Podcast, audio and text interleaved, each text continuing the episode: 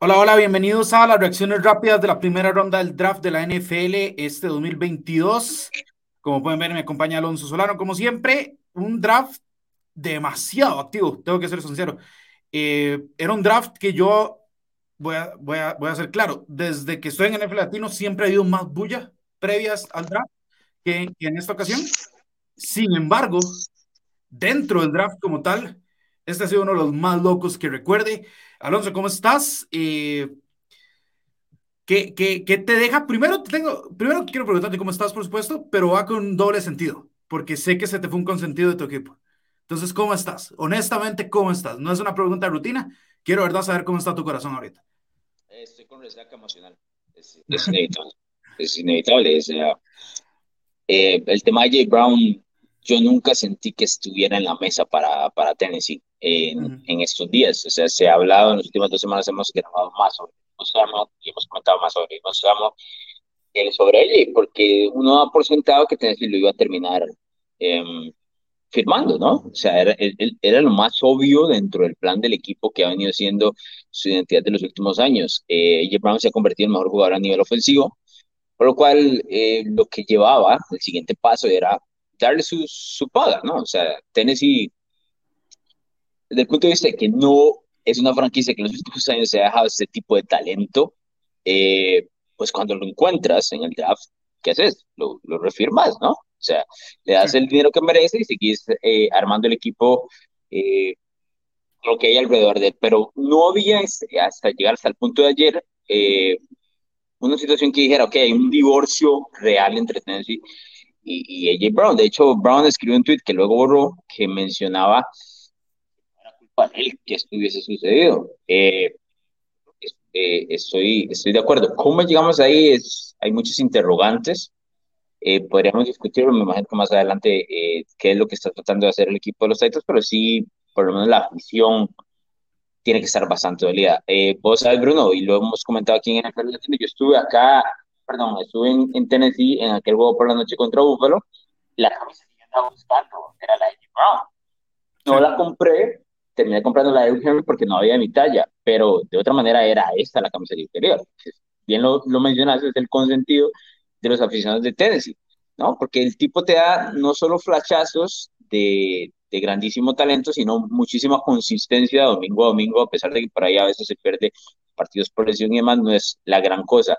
Entonces yo sí creo que hay un sinsabor de parte del aficionado de, de, de los Titans. Eh, claramente quedan muchísimas preguntas eh, de por qué terminan tomando esta decisión, terminan eligiendo un wide receiver en la primera ronda, eh, podríamos decir, como el reemplazo inmediato, ¿no? Un sí, reemplazo más barato. Sí. Además que por un lado estás comprando al tipo que es una garantía, que ya sabes exactamente lo que te va a dar, y por el otro es una apuesta que no sabes qué, te puede dar. O sea, eh, en el mejor de los casos, aquí falta la segunda parte de la historia, que sería ver qué es lo que hace el novato, pero claramente luego de la primera ronda, eh, yo diría que Tennessee luego de ese movimiento es uno de los grandes perdedores del draft y por consecuencia eh, Filadelfia se llevó la joyita del draft que ni siquiera estaba, eh, no sé, dentro de la palestra de muchos.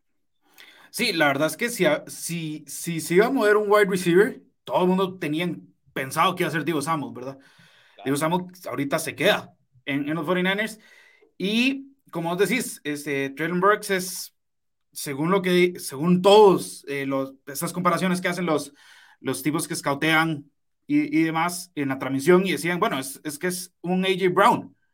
Pero lo que pasa es que AJ Brown ya tiene sus años de producir. El otro, como vos decís, es, el draft es una lotería. Pero bueno, devolvámonos al primer pick, Alonso, que hubo.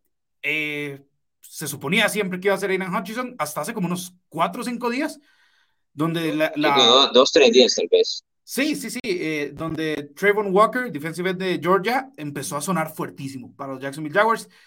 Eh, al final de cuentas fue él el elegido, Trayvon Walker. Eh, yo voy a ser muy honesto, yo no soy mucho de ver tanto college, pero eh, sí soy alguien que obviamente revisa, revisa números y, y demás. Yo no sé si los números no me están contando algo, pero, lo, pero tener 9.5 capturas como defensive end en toda tu carrera colegial y el resto de sus números, que no son nada brillantes en comparación a lo que me da un Aiden Hutchinson, eh, me parece que no es precisamente un, un movimiento de, mucha fuerza en el pick número uno, ¿no? Tengo que decirlo, también vos te fijabas en mock drafts de mucha gente, hay muchos tipos que se dedican a hacer mock drafts, y, y Trevor Walker al inicio no estaba entre los primeros siquiera 10 picks. Resulta que Trent Balke se enamora del tipo después del combine y Trent Balke tiene su historia de, de sacar jugadores como de Forrest Buckner y demás. Eh, ¿Le vas a dar el beneficio de la duda a los Jacksonville Jaguars con este pick o crees que inmediatamente se cometió un error? El, tema del, draft eh, tiene muchas aristas en general y una de esas es que podríamos después de la noche el draft dar ganadores y perdedores como es recurrentemente lo que hacen los medios de comunicación, pero esto no lo vamos a saber hasta dentro de tres años, cuatro años. Sí, claro. Eh, si terminó pagando eh, frutos y réditos eh, en general la selección. Lo que sí me llama la atención es cómo se dan este tipo de cosas, porque una de las bellezas del draft es que todos los gerentes generales y los que toman estas decisiones y los entrenadores, y lo vamos a ver uno con uno más veterano más adelante todos ellos creen que son más inteligentes que la competencia, ¿no? Y eso pasa a menudo. Y por eso es que hay tanto fallo en el draft, porque esto no es una ciencia probada, ¿no? Y yo creo que por ahí anda el tema de, Jackson. No sé si te acordás hace unos años atrás, el tema de Baker Mayfield cuando terminó elegido número uno del draft eh, como mariscal de campo. Eso, eso sucedió el día del draft, fue cuando salió la noticia. Esta sale un par de días antes, pero va bajo las mismas líneas, tomando en cuenta de que eh, pues todo el mundo en los mock draft y demás, por tres meses antes de, que llegamos hasta este punto, daban a Aiden Hutchinson como el número uno. Antoine Walker salta en los últimos, los últimos 10 días. Yo no creo que haya una que podríamos decir, ok, este es un muy buen pick, un mal pick por parte de Jacksonville. No existía alguien que fuera en los ojos de, de toda la mayoría de los expertos de la NFL el nombre, ¿no? Como fue, por ejemplo, hace unos años Jerome Clowney o Miles Garrett que luego podríamos decir que Garrett ha tenido una gran, una gran carrera en, la NFL y Javon Clowney, por supuesto, no ha sido eh, lo que se publicitaba en, su momento. Entonces, vuelvo a repetir, o sea, esto tiene una decisión hasta cuando los jugadores entren al campo y decían qué es, ¿no? Pero sí me llama la atención de, cómo se toman esas decisiones, porque, te vuelvo a repetir, muchos de estos gerentes generales lo que, lo que hacen es decir, no, yo soy más inteligente que el resto. O sea, vamos al, al, caso del Bears hace unos años atrás cuando eligieron a Mr. Trubisky. Se adelanta un paso, eligen a Mr. Trubisky, me dice, pero Trubisky ni siquiera tiene la experiencia en college para hacer esto.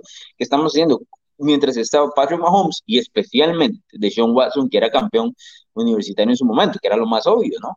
Entonces, eh, Ryan Pace dice, no, o sea, yo soy más inteligente que el resto. Claro, la, la apuesta no le sale. Y aquí es donde entra, vuelvo a repetir, la belleza del draft. Es esta apuesta que tiene ahora Trent Balky sobre Trent Walker. Tiene que pagarle, o por lo menos eso es lo que espera, porque el choque directo que él tenía para tomar esta decisión era con su dueño, ¿verdad? Shakan quería a Hutchinson, Balky quiere o quería a Trent Walker. Entonces, por supuesto, Shakan podrá tener mucha influencia, es el dueño y todo lo demás, pero al que le pagan por tomar esa decisión es a Valky.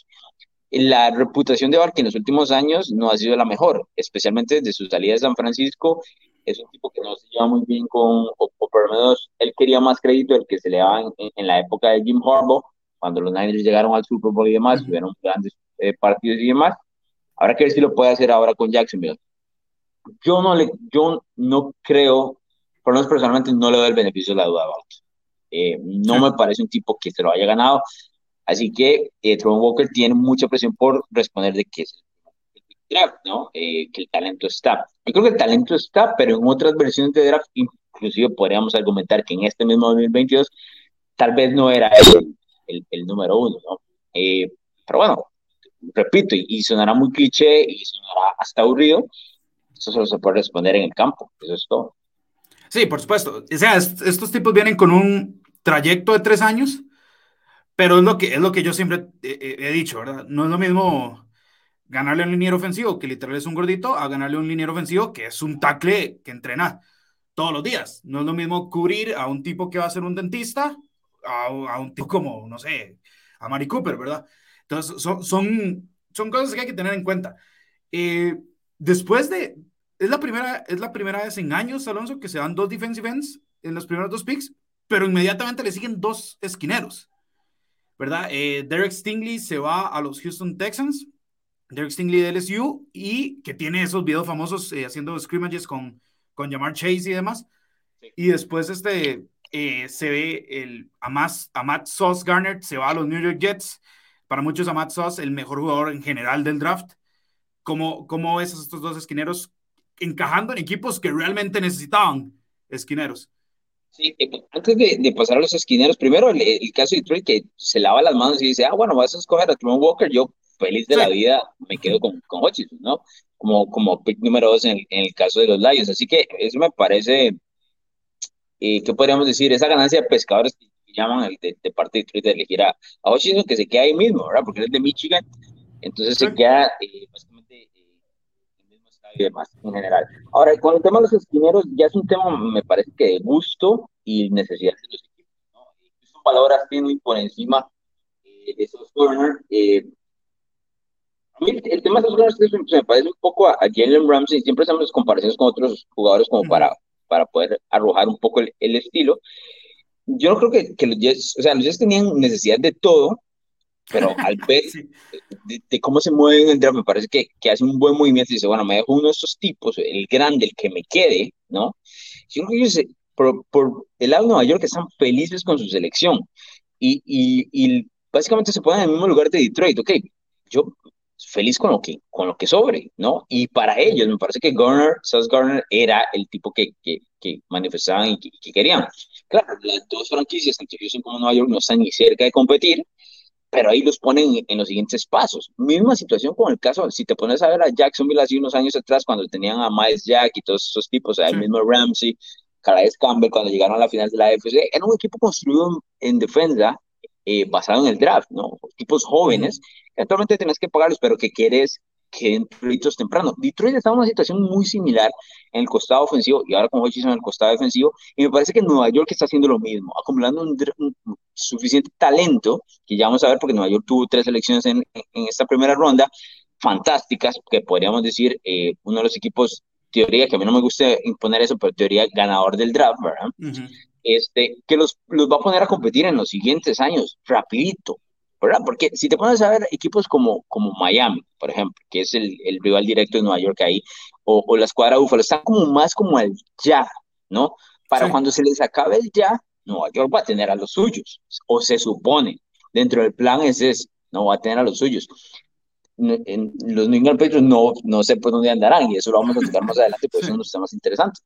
Pero yo creo que eso, eso le beneficia mucho a Nueva York. Houston está un poco más detrás, es un equipo muy, mucho más deficiente, eh, que me imagino va a irse armando poco a poco. O sea, el, el overhaul que tiene que hacer Houston de lo que Holly Ryan es demasiado grande como para poder sanarlo en apenas en, un draft. Pero yo creo que los primeros picks de, de toda esta selección, eh, los primeros días por lo menos los equipos hicieron la situación normal o correcta, lo cual es extraño, porque eso incluye a los dos equipos de Nueva York, Giants y Jets, que no lo han hecho muy bien en los drafts, pero lo hicieron bien, o sea, el, eligieron necesidades y, y, y, lo que había eh, dentro, del, dentro, del, dentro de la tabla de, nombres. El que me llama la atención un poco es el equipo de Atlanta, porque no hablamos mucho de esto, Bruno, pero no sé si te acordás que el año pasado yo te mencioné, bueno, este, tenemos acá el PIS ahí con el talento.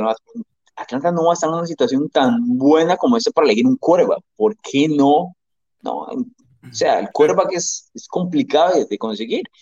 Y dice, no, yo me caso con Matt Ryan un par de años más. O sea, les duró seis meses más Matt Ryan. Ok, tienes el gran talento de Kyle Pitts, pero ¿qué más está lanzando? Entonces ahora uh un wide receiver, creo que es el, el, de USC, si no me equivoco.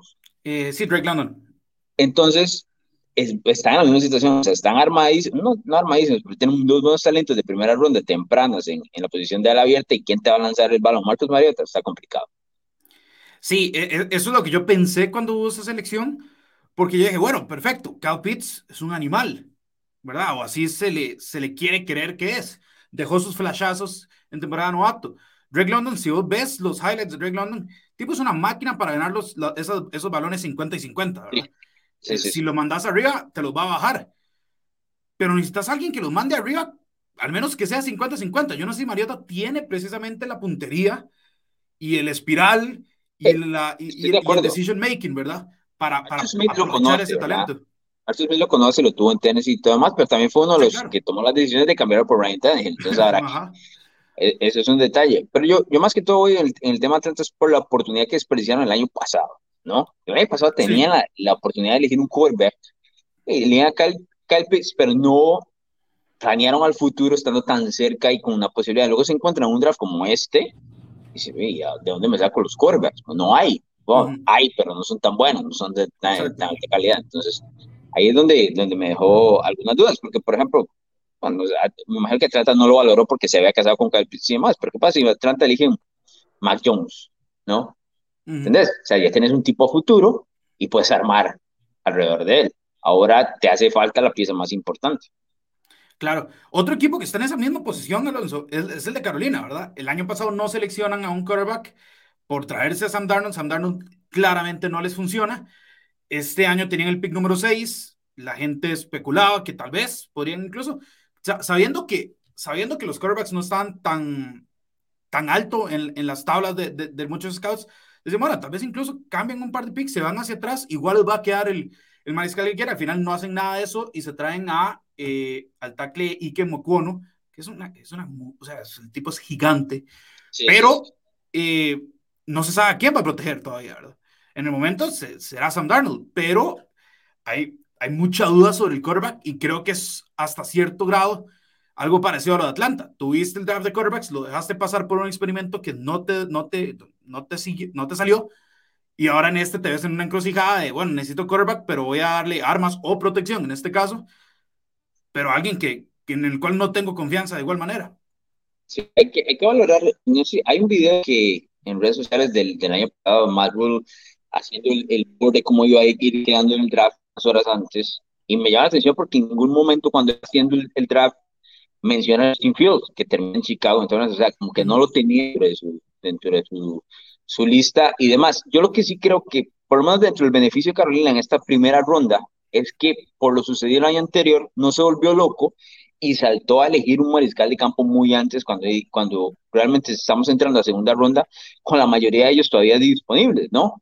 El único que eligió fue Pittsburgh y que ya lo vamos seguramente a, comentar. Pero Carolina entonces ahora entre segunda ronda y tercera ronda y se ve con la posibilidad de dejarse uno de estos nombres que pueda competir con el mismo Santana mucho más barato, mucho más corto puedo ver realmente a, ver cuál de estos me queda, porque el tema de estos quarterbacks del 2022 es que ninguno de ellos se separó del resto. O sea, veías mock draft donde Pittsburgh elegía muchísimos nombres y termina con Kenny Pickett, pero varios de los nombres se barajaban. ¿No? Y entonces lo mismo eh, sucedía con Carolina. Entonces, ¿qué, ¿qué pasa a partir de esto? Que Carolina dice, bueno, no tengo que correr por hacer esta selección eventualmente me va a quedar alguien. ¿Por qué? Porque la mayoría de los equipos están tranquilos con, con, su posición de mariscal de campo o han hecho movimientos en los últimos años que los atan a los nombres que tienen. Podríamos decir que Carolina hizo lo mismo con Sam Darnold, pero Sam Darnold en ese momento va a terminar ya su contrato después del 2022 y entonces ellos van a tener que tener esa solución. Si puedes agarrar un año como para tal vez no experimentar, pero para probar directamente con estos nombres o uno de estos nombres y no te va a salir un contrato de primera ronda, pues yo creo que, Carolina va a estar bien ahí. Sí, el tema con Carolina es que su próximo pick es el 137 en la cuarta ronda, ¿verdad? No es como que dicen, bueno, si me queda, por ejemplo, Malik, Willis, que no fue seleccionado, dicen, bueno, me lo agarro en segunda ronda y todo bien. No, no. Siempre hay movimientos que se pueden hacer aquí, ¿verdad? Siempre hay movimientos. Eh, puede saltar, pero... Eh, puedes saltar varios y, y, moverte hasta, hasta, el punto donde decís, ok, ya es un momento eh, para elegir. También puedes llegar a morir y decir, ¿sabes qué? Este no es el draft donde yo quiero un quarterback. Sí, exacto. Entonces, eh, eh, vamos a ver qué, qué pasa, porque al contrario de Atlanta, aquí ya no hay, ya no es una situación espejo donde Arthur Smith, Arthur Smith está en su segundo año y, todavía implementándose, Matt Rule ya está en silla caliente, ¿verdad? Entonces, hay que jugar con esa desesperación.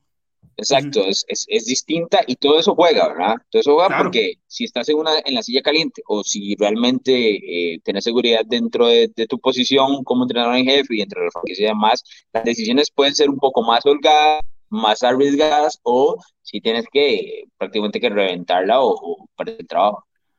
Bueno, lo podemos ver con Chicago. Nick Foles, Justin Fields, Andy Dalton, o sea, son, son, son desesperaciones. Claro que, al final terminan, terminan con, con, un, con, con, la carrera, bueno, la carrera no, pero la era de ese coach en ese equipo.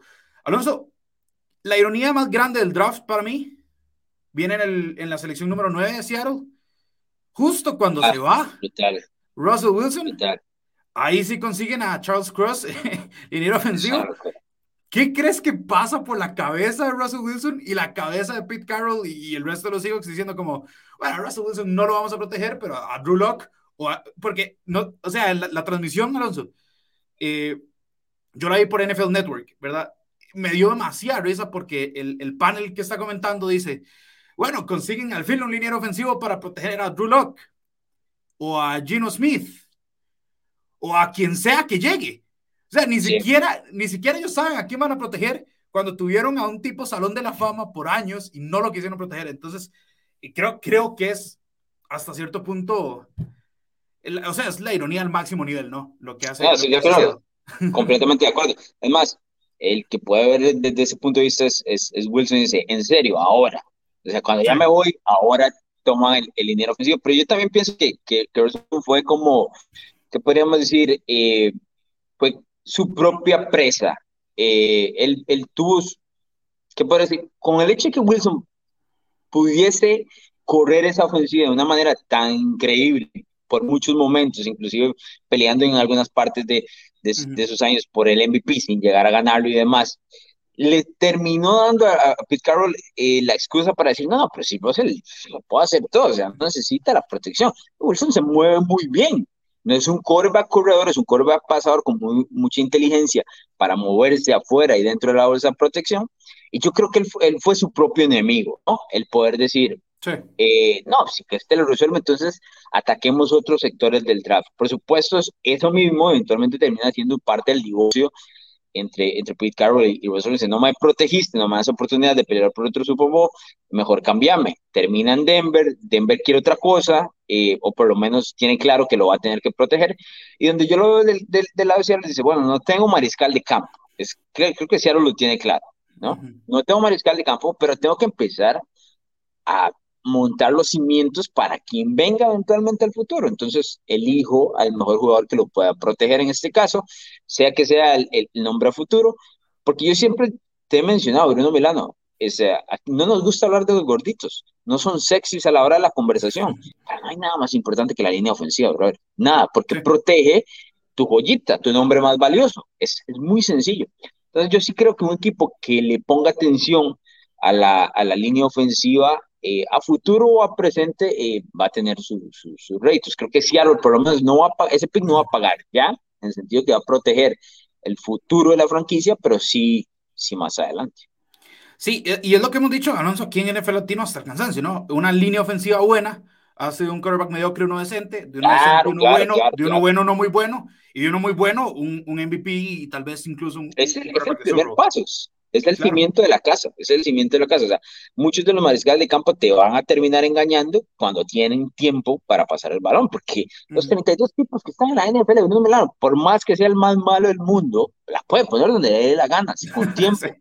Entonces, si tienes una buena bolsa de protección, una línea ofensiva completa, eh, puedes ganarte muchísimo eh, en ese sentido. Vuelvo a decirte, cuando no la tenés y te compras un tipo como Russell Wilson que hacía magia sin protección, pues termina siendo su, propio enemigo y, aquí acabamos, ¿no? Y estoy de acuerdo que es una ironía grandísima, pero, pero bueno, esperemos que Seattle para futuro pueda eh, cambiar ese sentido y pueda proteger a quien sea que vaya a ser la cara de su franquicia. Sí, es un buen punto, porque a pesar de que sea el movimiento más irónico del draft, es un movimiento correcto. O sea, no, no, no es criticar el pick, es criticar el, el, timing de cómo todo sucedió. Eh, usualmente necesitas una línea ofensiva para triunfar, obviamente quitando la excepción de, pues, de, Joe Burrow el año pasado, que, pero que eso no pasa. O sea, eso, eso, no, pasa. Eso no pasa. Eso no pasa. De hecho, ha pasado dos veces en, en el siglo XXI y el otro fue Ben Roethlisberger, que también se movía muy bien y, y lanza el balón muy rápido. Eh, pero, pero eso no pasa, no puedes construir eh, basado en, en, lo que hizo Burrow en el 2021. Sí, Alonso, las, los siguientes tres picks son tres wide receivers, que es, este no era el pick de quarterbacks, era el pick de wide receivers, ¿verdad? Así se, así se vino vendiendo este, este draft. Eh, vemos a Garrett Wilson eh, de Ohio State irse a los Jets, a Chris Olave de Ohio State también irse a los Saints, que los Saints subieron muchos campos. Si no me equivoco, fueron unos cuatro o cinco campos sí. Eh, para, para un Chris Olave que mucha gente ni siquiera tenía proyectado como una primera ronda hasta después del combine. Fue que la gente dice, bueno, tal vez se, mete. Y después eh, los Detroit Lions se vuelven a mover y agarran a Jameson Williams. Entre Wilson, Olave y Williams, ¿quién crees que es el que más puede ayudar a, su equipo, al equipo que lo draftió? Yo creo que el que más necesidad tiene, todos van a terminar ayudando. Este, el que más necesidad tenía de pegar un tipo de esto será la, la de Nueva York hablamos de, de, lo que hizo Buffalo mucho tiempo atrás cuando llegó con Josh Allen y dice, bueno, ¿qué tengo en Josh Allen? ¿No? Entonces le ponen a Stephon Dix y le ponen a Cole Beasley. Entonces te, te, disipa todas las dudas y dice, ah, no, sí tengo mariscal pero es porque lo ayudé. No, no lo dejé a la intemperie. Creo que eso es lo que está haciendo Nueva York en, en este caso, fortaleciéndose a nivel eh, de los dos costados del balón, a nivel joven, pero aquí necesita saber si Zach Wilson es o no es, ¿no? Esa es la duda que se tiene que quitar en los siguientes tres años porque eventualmente vamos a llegar al punto donde van a tener que pagarle, ¿no? Que, por ejemplo, lo mencionábamos en, en, episodios anteriores con Baker y, Cleveland, o sea, Cleveland tardó muchísimo. Había momentos de Cleveland decían, no, sí, le tengo que pagar a Baker, es mi, es mi mariscal de campo. Y luego dice, no, no le puedo pagar. Entonces tuvo ese, llegamos hasta el punto final donde no sabía, no sabíamos que iba a ser Cleveland. Claro, todo da giro porque terminan con Deshaun Watson, pero de una manera muy, eh, poco ortodoxa, ¿no? En, el caso de Nueva York, yo creo que sí necesitaban darle, a, eh, eh, en este caso, a Zach Wilson la oportunidad de tener un wide receiver de, de estos. Y luego, sí me llama la atención el caso de New Orleans, porque New Orleans se mueve en el draft, no sé si han notado, Bruno, se mueve mucho y todo el mundo dice, ah, no, van por un quarterback. No, o sea, eso, y no, o sea, New Orleans tiene otra manera de pensar y han hecho, yo creo que New Orleans, hay equipos distintos como New Orleans y Baltimore que fuera de lo que elijan, el beneficio de la duda está. Porque la han pegado también en el draft en los últimos años, que entonces confías casi que a ojos cerrados de lo que va a suceder. Yo, yo no soy muy fan de, la, de, la, de lo que hizo eh, New Orleans, te soy honesto. Primero, creo que, creo que había muchos wide receivers como para adelantarte por uno que además no era precisamente el, el mejor rankeado, pero ese no es mi, ese no es mi mayor... Eh, mi mayor problema con esto, mi, mayor problema es que New Orleans ahorita tiene muchos huecos. Es una defensa vieja en muchas partes. Es, es un, no tienen quarterback, ¿verdad? Eh, no tienen. están tranquilos con Winston, Bruno. O sea, sí, pero si tenés más necesidades, ¿por qué sacrificar picks para adelantarte por, por un wide receiver? Lo, a ver, porque ¿A qué me refiero? Sí, yo entiendo lo del beneficio de la duda, pero es que ya no está Sean Payton, ¿verdad? Y Sean Payton era un gran parte de ese beneficio de la duda. Entonces, yo, yo no estoy. No, estoy de acuerdo. Yo creo que pero, lo que nos dice... el resto de la toma de decisiones está ahí todavía, Bruno. O sea, sí, sí, claro. Cambia Payton, pero tampoco es como que toda la franquicia dio una vuelta de manos y decís, ok, no, ya viene otro otra completa que filosofía, ¿no? Se mantiene el camino que, ha hecho, que dejó Peyton eh, eh, marcado. Eh, por ejemplo, el año pasado, parte de lo que le sucedió al equipo de New Orleans fue que no pudo competir con Tampa porque no podía poner puntos. Claro, se le lesiona el, el, mariscal de campo en su momento y demás, pero no podía poner puntos porque no tiene a Michael Thomas y demás, ¿no? Eso es lo que te iba a decir. Yo creo que este movimiento nos dice que Michael Thomas probablemente hasta aquí llegó, ¿no? Ya no, ha jugado básicamente en dos años. Y, y se han habido muchos rumores de que Michael Thomas no quiere seguir en los Saints. Y ahora, pues cuando te mueves hacia arriba en el draft para agarrar a un wide receiver, no es para agarrar a un wide receiver 2. Al menos eso, eso es lo que yo entendería. No, porque yo no creo que, Michael Thomas hace un momento no tenga mercado por lo que ha sucedido en los Ese es un problema. Ese es un problema para New Orleans. va a tener que ¿Qué podríamos hacer? Reaparecer, reconstruirse ese mercado un año más en New Orleans. La combinación de estos dos podría darle problemas a muchos equipos dentro de, dentro de la NFC Sur. Sí, estoy de acuerdo. Yo, yo con Michael Thomas ahorita tengo un signo interrogante. Porque si es el último Michael Thomas que vimos en una temporada sana, es, el, es el mejor de la, de la NFL, ¿verdad? Claro, claro. son dos años, son dos años lidiando con, con lesiones feas y con mucho, mucha turbulencia más allá de, de la lesión, sino con, con, la propia organización. Y el otro es este Alonso Jameson Williams de Alabama, que es un tipo sumamente rápido, pero me interesa ver a mí cómo ahora funciona este, este tema de Detroit, porque tienen a TJ Hawkinson en tight end, tienen a Penny Sewell como tackle izquierdo, ¿verdad? Tienen a, a Monra Brown, que en, en, el último tramo de la temporada explotó. Fue una bestia. Que, Sí, que, que Detroit incluso termina 3-3, si no me equivoco, en los últimos seis partidos. Y ahora le añaden a un Jameson Williams y tenían contratado a DJ Chark. Entonces, cuando. Sí. Y, y DeAndre Swift en el, en el backfield, ¿verdad? Entonces, de la nada vos decís, bueno, Goff ya tiene su protección del lado ciego y tiene sus armas. Vamos a ver qué pasa con Detroit. Sí, eh, que si, si logras pegar en, el draft rápido, puedes darle esa vuelta de, una manera más apresurada. Por supuesto, Detroit está sin el mariscal de campo ideal, ¿no? Ellos tienen claro que, que Jared Goff no es el mariscal de campo que ellos quieren. Ahora, dicho esto, es lo que te mencionaba al inicio del podcast. Aquí es donde Detroit se pone interesante, porque todos son jóvenes. Esto es un grupo bastante joven, eh, prácticamente atado en el draft muy que el año pasado que tuvo muy mal, pero compitió hasta, hasta la muerte.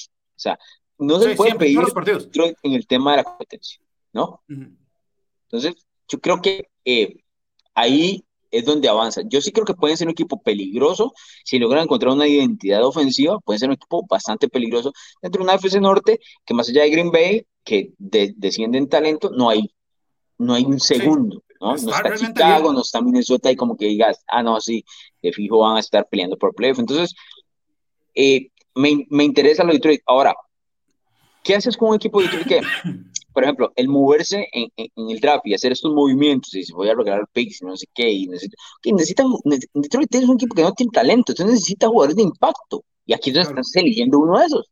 Estás eligiendo, entonces, yo, a veces cuando no tienes talento y tienes la oportunidad de hacer un movimiento de estos, ¿por qué vas a decir que no? O sea, ¿por qué te vas a esperar? Entonces, sí me llama la atención el caso de Detroit.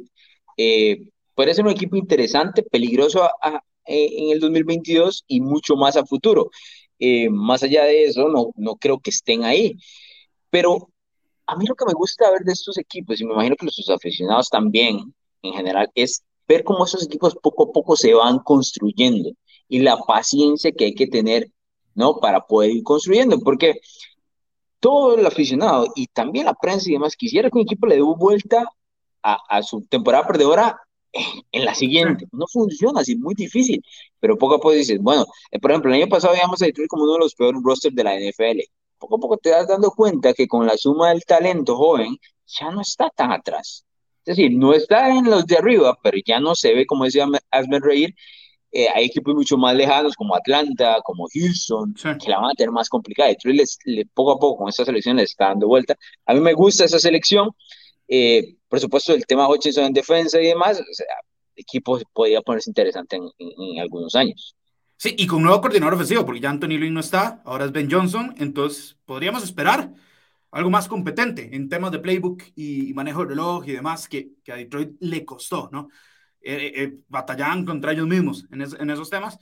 Eh, yo siento, Alonso, no, o sea, no, no como presa al momento, porque no, no, no es como que te voy a decir que están en postemporada ni nada, pero siento que Detroit puede ser juez de quién va a postemporada o no en un en el estoy de acuerdo estoy de acuerdo. Además del año pasado casi le quita la oportunidad de Pittsburgh verdad claro.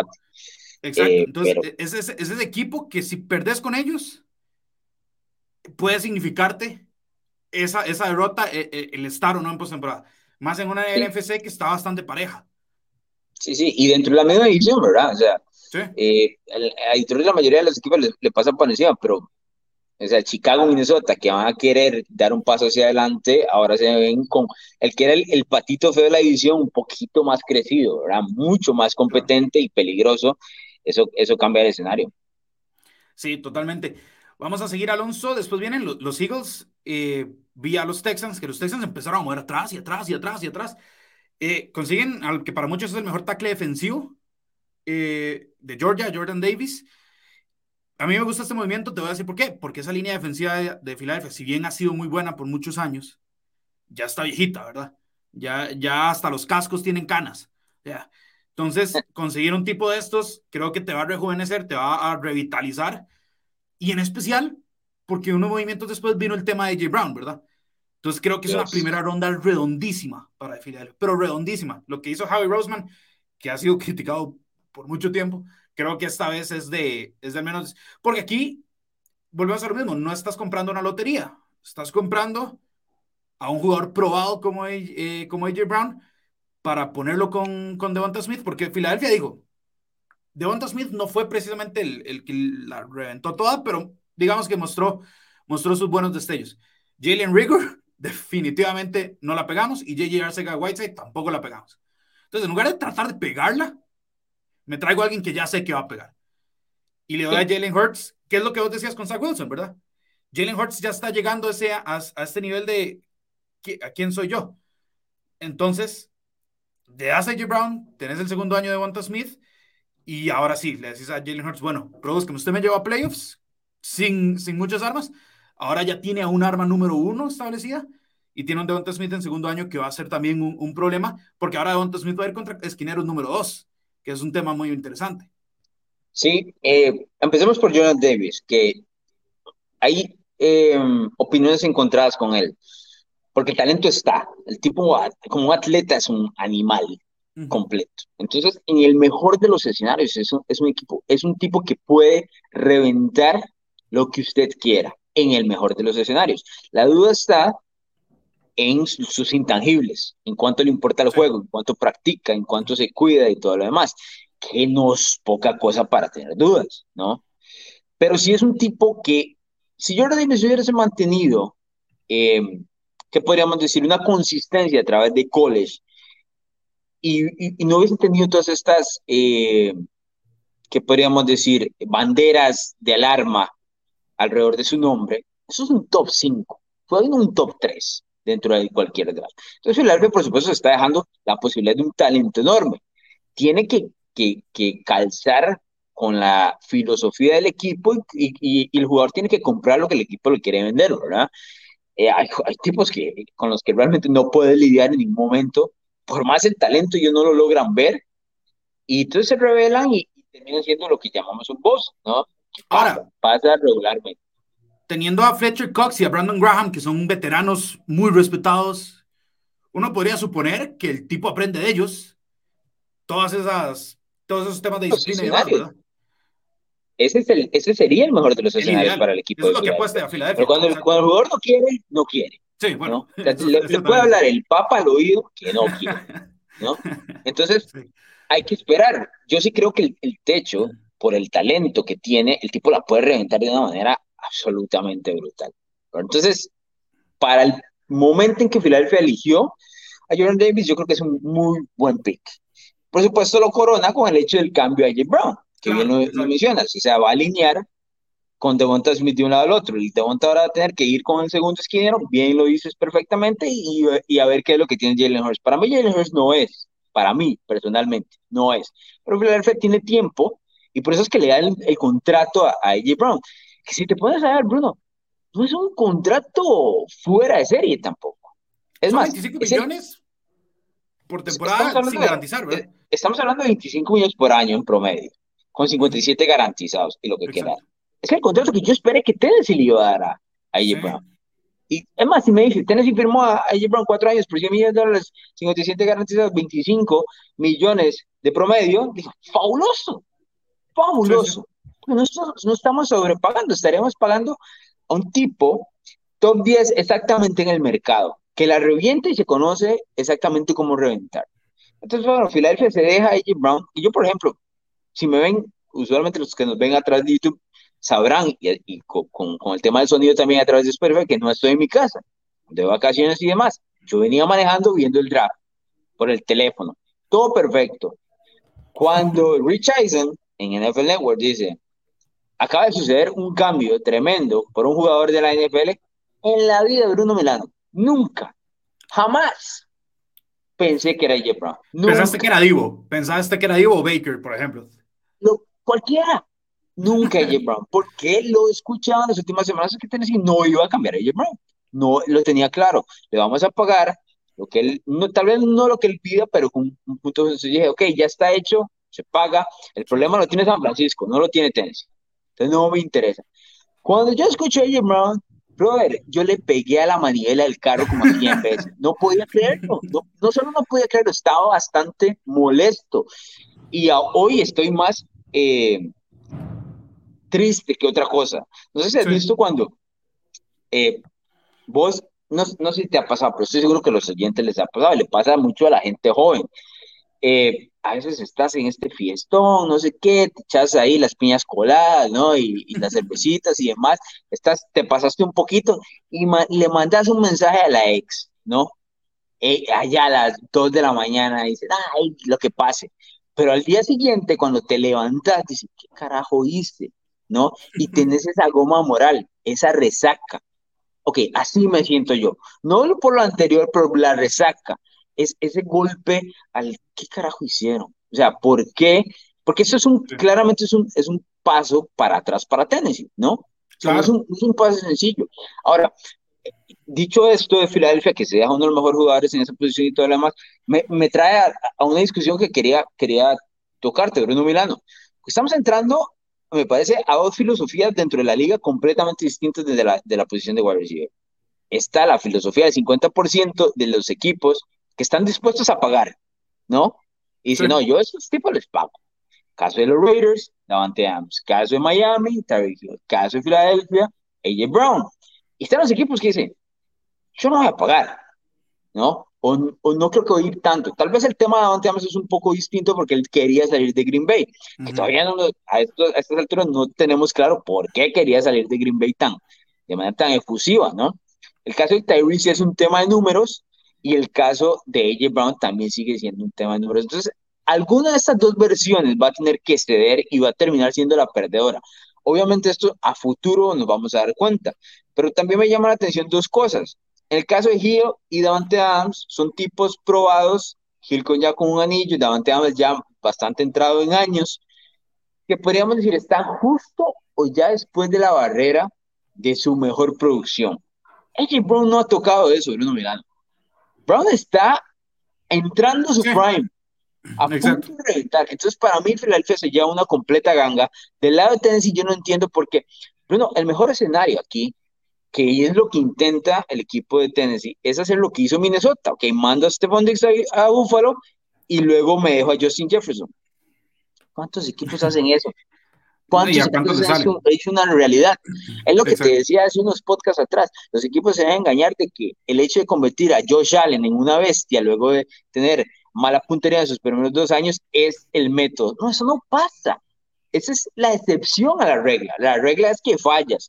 Entonces, yo sí, yo sí me encuentro en muchas dudas de lo que Tennessee hizo. El mejor escenario es que el tipo que seleccionan en el draft reviente. Eso no pasa, Bruno. Eso no, eso no pasa. Aquí todo dicta que Tennessee perdió en ese cambio, pues recibe muy poco, y aunque sea lo que reciba, estás, estás votando tu mejor jugador a nivel ofensivo.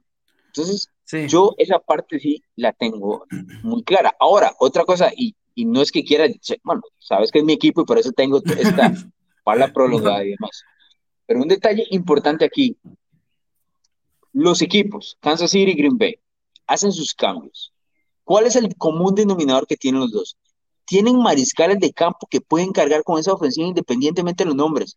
¿Qué no tiene Tennessee? mariscal de campo que pueda cargar. Entonces, esa es la duda que me deja. Yo no creo que los Titans están en la misma posición que Kansas City y Green Bay, eh, a pesar de que terminaron con el, puesto uno la FC el año anterior. Imagínate, el año pasado estábamos hablando, Bruno Milano, que cómo va a entrar Tennessee con esta ofensiva de AJ Brown, Julio Jones, Derrick Henry ahorita solo tengo uno y viene una lesión, o sea, ha sido una vuelta de 180 grados terrible del equipo de un año a otro. Eh, eh, eso, eso, te iba a preguntar, porque no es solo Derrick Henry que viene en lesión, Robert Woods también. Sí. Cortan a Julio Jones y traen a Robert Woods, pero uno dice, bueno, Robert Woods viene una lesión fea, de esas, de esas groseras, pero tengo a AJ Brown y Robert Woods va a estar como segunda opción. Eso es un lujo, que es lo que, es lo que tenían los Rams. Y ahora... te solucionaba todo, Bruno.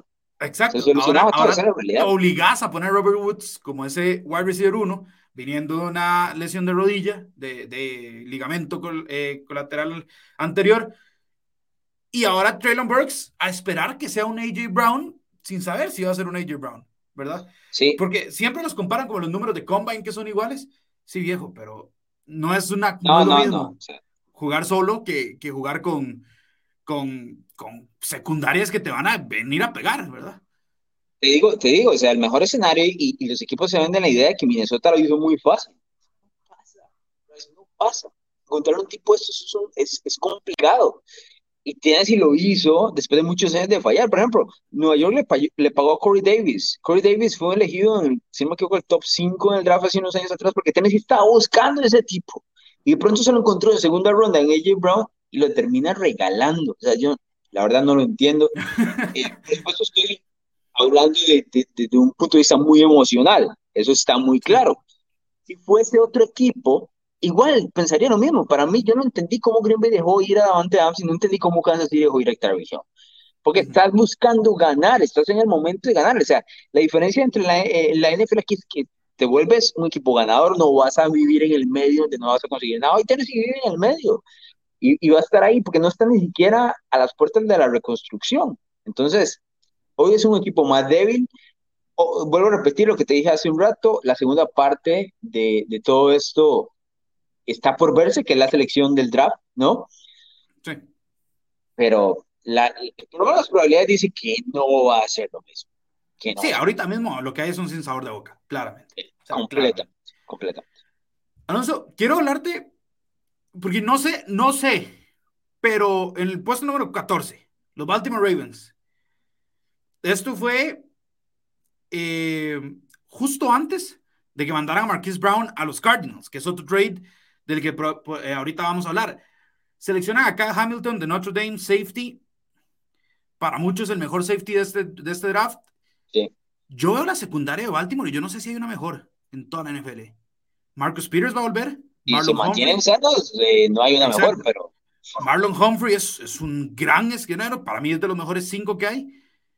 Tenés a Chuck Clark que la reventó como safety y ahora añadís acá a Hamilton y uno dice, bueno, em, esto para detener a un tipo como Mari Cooper y Deshaun Watson está muy bien. Para golpearte contra Cincinnati está muy bien. Y para, para interceptar a Mitch Trubisky ni qué se diga, ¿verdad? Eh, creo, que, creo que Baltimore tuvo una selección ahí muy inteligente. Mi problema con Baltimore fue la que agarró en el 25, que agarra al centro Tyler Linderbaum, que para muchos era una necesidad también, pero en el sentido que dice tu primera ala abierta, ahora tu mejor ala abierta es Rashad Bateman. Eh, como que yo quiero darte como mi, mi, tren de pensamiento fue como, Tyler Linderbaum, ok, pero la línea, la línea ofensiva de, de Baltimore cuando está sana, ¿verdad? Eh, quitemos el año pasado donde nadie estuvo sano. Eh, cuando está sano ha sido una línea ofensiva más que competente. Acabas de dar a tu wide receiver uno y después Después, ¿por qué no, ¿por qué no drafteaste un wide receiver? Y después, claro, me vuelve a la cara, ah, este es Baltimore, lo que menos necesitan es un wide receiver, esos tipos lo que hacen es correr. Entonces, ¿cómo, cómo calificas vos el draft en general? Bueno, esta primera ronda, por supuesto, Baltimore con Kyle Hamilton y con Tyler Linderbaum. Vamos eh, al punto de que de lo que te mencioné hace un rato atrás, que hay un respeto en general en la liga por lo que usualmente hacen el draft de equipos como Baltimore y New Orleans, ¿no? O sea, se han ganado ese respeto, entonces se les da el beneficio de la duda por lo hecho. En el caso de Hamilton, yo creo que lo, lo terminan encontrando en una posición interesante la escuadra de Baltimore porque ellos, es un, es un jugador que, que en muchos mock drafts se, se, proyectaba hasta top 10, dependiendo de la necesidad de los equipos que le dan a leer. Entonces Baltimore lo agarra y dice, aquí me parece que la selección es más por un tema no de necesidad, sino de la calidad del jugador que está en la posición que el equipo está eh, eligiendo. Entonces Baltimore lo toma y dice, no, aquí agarro el mejor jugador que tengo.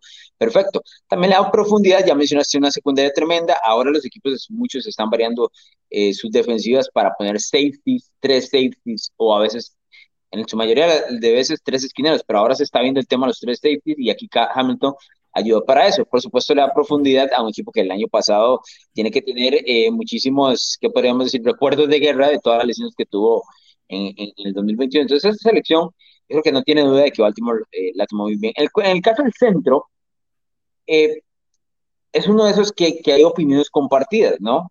porque para, muchos es uno de los mejores jugadores del draft. Para otros, tiene unas manos muy cortas por la posición que juega en, en el tema de centro. Entonces habrá que ver cómo es que desarrolla la situación. Línea ofensiva para, para un equipo como, como Baltimore, en general como cualquier equipo que esté peleando, siempre si aciertas, va a ser un acierto bastante importante, por lo que ya mencionábamos de lo que significa la línea ofensiva. Además, a mí lo que me llama la atención es lo que el equipo de Ravens no valoró o no valora a Marquis Brown como tal vez otros. Marquis Brown era un tipo que debía reventar dentro de una, dentro de una ofensiva como de Baltimore, que, que necesita un, un uno, que Marquis Brown es ese un Hollywood Brown, elegido en su momento, eh, si no me equivoco, en primera ronda también. Pero Marquis Brown es de ese, es de esos drafts que ya ahorita le vas a tener que pagar. Muchos de los números de Brown son muy buenos por momentos y eso incluye que el tipo suelta todo, ¿no? O sea, suelta todo, pues no tiene las manos más confiables. Claro, después tiene una velocidad tremenda y demás. Dicho sea paso, y nada más dándole un poquito de vuelta a la página de Arizona, me parece que este movimiento de Arizona es tal vez no una sobrereacción, pero vamos a ver una reacción al hecho de haber perdido a Christian Kirk con Jacksonville. Sí, es el mismo tipo de ala abierta, ¿no? Exacto. Entonces, Baltimore no le va a pagar a Marquis Brown. Hacemos el cambio, me dejo el, jugador y, vamos a lo que sigue. Dicho sea paso, Marquis Brown, por ejemplo. Lamar Jackson dice que Marquis Brown es su mejor amigo, no sé si notaste eso. Y todo todo reclamo en redes sociales y todo lo demás. Pero, pero otro de los puntos es que Kyler Murray ha dicho que Marquis Brown es su mejor amigo. Entonces, Marquis Brown, por lo menos, el MVP de amigos se lo lleva eh, Hollywood en ese momento, ¿verdad? Porque los dos mariscales de campo lo tienen apuntado ahí. Ahora le va a tocar que jugar con, con Kyler y demás. A mí, lo de Baltimore, yo respeto siempre mucho los Ravens, lo que hacen en, el costado del tema de draft y, demás, independientemente de lo que elijan. Eric de Costa y antes con, con Austin Newsom eh, lo hacía muy bien. Yo creo que tuvieron muy buen draft, la verdad. Eh, y toman necesidades en general de lo que va a hacer. Este es un equipo que si se mantiene sano, puede estar compitiendo con el que le dé la gana, de una manera diferente, ojo, ¿ah? sí. dentro de la FC. Porque Baltimore tiene su corte completamente distinto, pero de que se mete a los manazos, se mete a los manazos. Entonces, yo creo que los Ravens van a estar ahí. Y, y si, si estuviesen sanos, es un equipo ideal para competirle al equipo de Cincinnati. El año pasado, cuando se enfrentaron a Baltimore, se pegaron durísimo y al, después Cincinnati se despega. El segundo partido es, es más con todo con suplentes. Pero yo sí creo que el equipo está hecho como para poder competir con Cincinnati, que parece ser ahora la, la nueva cara dentro de la, de la FC Norte. En el caso de Bateman, Bruno Milano, yo estuve en Baltimore cuando se enfrentaron a los Chargers el año anterior. Por lo menos el aficionado de los Ravens te puedo decir que lo tiene considerado como un tipo que va a reventar en los siguientes dos años. Así que me parece que ese es el siguiente paso eh, y creo que me, me, imagino que John Harbaugh lo ve así. Sí, eh, yo, yo tengo un amigo que es, prefiere, prefiere terminarle la novia siete años antes de, antes de traicionar a los Baltimore Ravens. De hecho, la placa de su carro es RVN de Raven, ¿verdad? Imagínate. Eso es de lo de verdad. Exacto. Y, y, y, te, y te voy a ser sincero, en el momento, en el momento que se va Marcus Brown, entra en una especie de crisis y después como si nada hubiera pasado, dice, ah, Rashad Bateman, y me lo empieza a vender como si fuera la segunda avenida de Terrell Owens, ¿verdad? Claro, claro. Yo no sé si estoy ahí. Ahora, yo sí te digo algo. Si yo soy Baltimore y me ofrecen una primera ronda por Marquise Brown, no me interesa el resto. ¿Quién te va a ofrecer una primera ronda por Estoy de acuerdo, estoy de acuerdo. Es un precio demasiado bueno como para decir. Estoy de acuerdo. Ahora, eh, mucha, mucha de la gente lo ve y dice, bueno, pero cambiaste a Marquise Brown por una primera ronda, pero convertiste esa primera ronda por un centro. No es sexy, es una necesidad. Más si sos un equipo corredor como Baltimore. y es una necesidad clara. Claro. Y es una necesidad, o sea, es, es, un pick que eventualmente vas a decir, ah, no, sí, tenían razón, por cómo actúa en cohesión y lo que necesita el equipo Baltimore crecer ahora. Y también de que también le toca a Lamar Jackson el otro año dinerito, ¿verdad? Sí, entonces sí necesitas mantenerlo sano si, si pensar realmente que, que él es el futuro de, de la franquicia.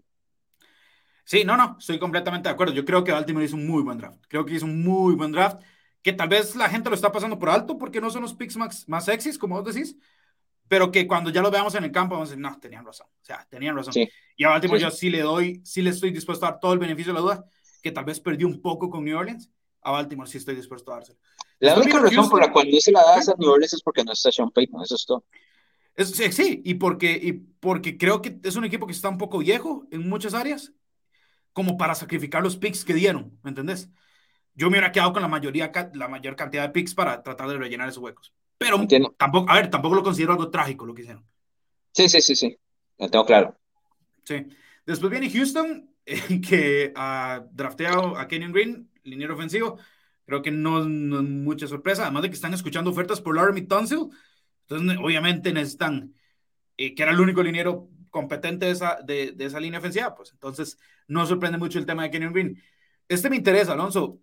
Washington Commanders con Jahan Dodson, wide receiver, para eh, darle una segunda opción a Carson Wentz y, y, darle un poco más de respiro a Terry McLaurin, que ha tenido que cargar básicamente con el ataque aéreo, más allá de un par de apariciones de Logan Thomas como Tyrant. Eh, Jahan Dodson, ¿vos crees que sea un tipo que, que ayude realmente a, este, a esta ofensiva?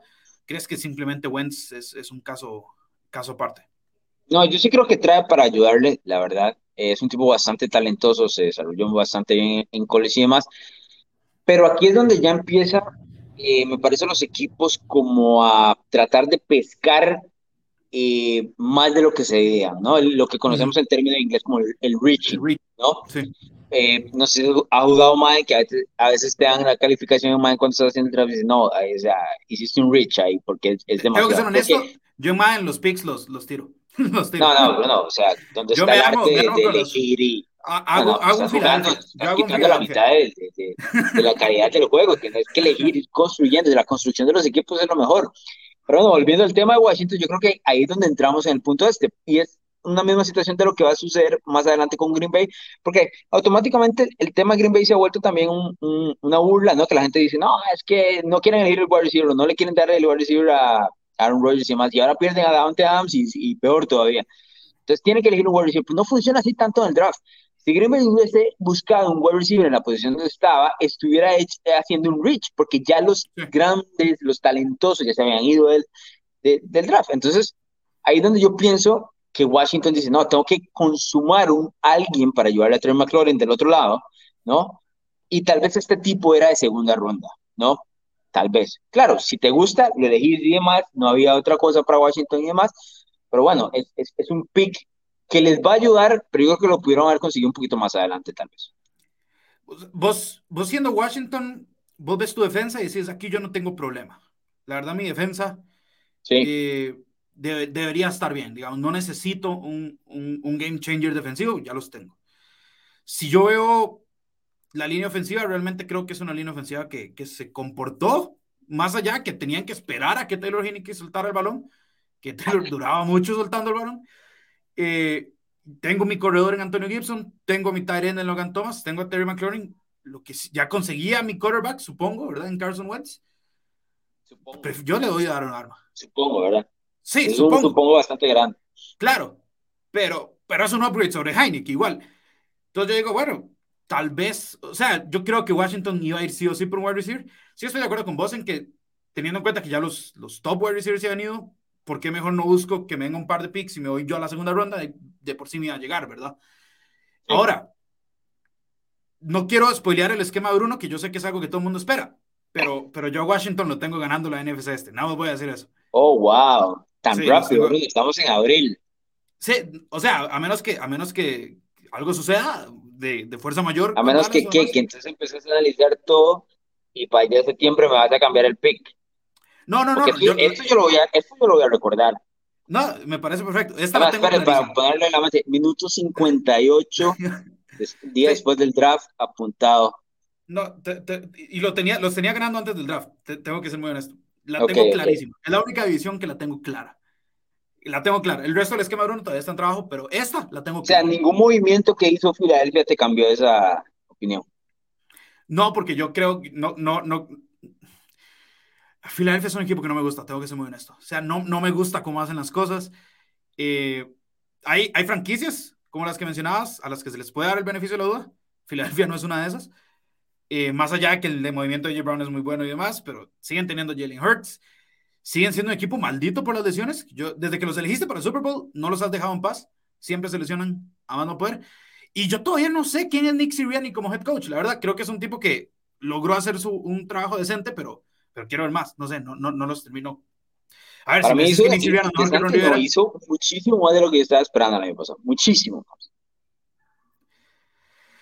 Uf, no, no, o sea, yo los tenía, yo los tenía terceros y, y, y, no fue así, pero, pero a ver, los otros equipos, Chase Young no estuvo y demás, entonces tampoco que quiero ahí tirar hacia Yo no estoy, pero... bueno, yo no tengo esquema de Alonso y no estoy dando mi pick en abril. A dejar las puertas completamente abiertas dentro de esa división que quién sabe qué es lo que le, le da la gana de aquí a diciembre, o sea, muchísimas cosas van a cambiar. Ahora, Alonso, eh, un poco más rápido. Los Chargers Zion Johnson, liniero ofensivo, perfecto pick para lo que necesitan. Fantástico, a lo que sigue. Los Chargers han hecho, han hecho las cosas perfectas. Después viene Traylon Burks, que ya hemos hablado de él, el supuesto sustituto de J. Brown. Vamos a ver qué, qué sucede. Yo, yo me suscribo ya a NFL Latino. En cualquiera de sus plataformas para escuchar los berrinches de Alonso de aquí a final de temporada de Tennessee. No lo duden. Después vienen los Saints otra vez y ahí sí eligen un liniero ofensivo en Trevor Penning. Otra necesidad, claro está, ¿verdad? Otra necesidad. Y después vienen los Pittsburgh Steelers, que eran los únicos que se sabía que iban a elegir un quarterback. Creo que los Steelers las, lo tenían clarísimo. El problema era cuál. Y eligen a Kenny Pickett. Kenny Pickett, que ya ha entrenado en la facilidad de los Steelers, ya los Steelers lo conocían desde antes, ya ha entrenado incluso con jugadores de los Steelers, porque era la Universidad de Pittsburgh, se queda básicamente en casa. El tipo parecía, eh, o sea, está súper conmovido por la selección. Creo que esto confirma lo que habíamos dicho cuando, cuando vino Trubisky, ¿verdad? Simplemente es un mero puente para que después Pickett sea el que, el que tome la batuta, si es que es el quarterback que los Steelers piensan que es. Que hay que ser claros, Alonso. Los Steelers hicieron una tarea enorme en quarterbacks porque era lo único que querían seleccionar en primera ronda. Sí, eh, este. Hay que poner un, como un pin a este pick y reevaluarlo en un par de años porque la situación no es sencilla. O sea, hay muchísimas dudas sobre esta clase de mariscales de campo por justas razones. Eh, Piquet reventó en el último año y medio de su, de su carrera colegial y demás, y no hay un, un, ejemplo, una muestra muy enorme de lo que ha hecho a través de, de, toda su carrera universitaria. A mí no me encanta, y esto es meramente personal, que se haya quedado en el mismo, eh, ¿qué te podría decir? En, la misma situación en Pittsburgh, ¿no? de Pittsburgh a Pittsburgh. Hay muchas cosas que a veces estos tipos son muy jóvenes les ayuda a madurar y irse a otro estado, eh, conocer otra cultura, sentir otra presión. Aquí vas a estar rodeado lo mismo. No estoy diciendo que eso, que, que, ya sea automático, que eso sea algo malo, pero a veces es necesario ese cambio, ¿no? Como para poder tener esa madurez. Yo creo que él entra a una posición de competencia como Trubisky para el primer puesto, pero sí creo que entra perdiendo. ¿A qué me refiero? Que creo que Trubisky salta como el favorito para ser el, el, el uno dentro de, de esa posición. Y ahora si me pones si lo vemos desde la perspectiva de que Pittsburgh está eligiendo un mariscal de campo en la primera ronda para poder competir, hoy están claramente en deficiencia con el resto de la división, ¿no? Si te pongo los tres otros, dos son unos animales. Y el, en el caso Watson y, y, y, y Burrow. Y Lamar, que mucha gente tendrá sus dudas y demás, sigue siendo muy competente dentro de su, dentro de su estilo de juego y es el único de toda esta edición que es MVP de la NFL, ¿verdad? Son tres top ten, son tres top ten. Estoy de acuerdo. Entonces, la presión que tiene Pickens por ponerse a la altura de ellos es, es o sea, hay que apurarse, ¿no? Hay que apurarse, tiene, que ser rápido. Además, dentro de los análisis que se hacía de él, es que no tiene un techo muy alto, ¿no? Porque por ejemplo, con el caso de los otros mariscales de campo, dice, bueno, tal vez no están tan listos ahora, pero pueden llegar en algún momento a tener una formación. Claro, este tipo de, de mariscales de campo los elegís a futuro, o sea, segunda, tercera ronda, y los vas desarrollando y luego ves qué es lo que tienes. En primera ronda, en el 2022, prácticamente que tengo que verte en el primer año a ver qué es lo que me traes. No me interesa si te elegí en el puesto 1 o en el 20 resto, como en el caso, o el 20, creo que fue el caso de Pittsburgh. Sí, eh, eh, por, parte de Pickens. Eh, va a ser interesante ver lo que es lo que, es lo que, trae para la final de los estilos. Me imagino que va a ser ok. Eh, vamos a ver qué lo, si podemos tener el futuro de la franquicia. Una franquicia que no ha tenido este problema en, no sé, 15, casi 20 años.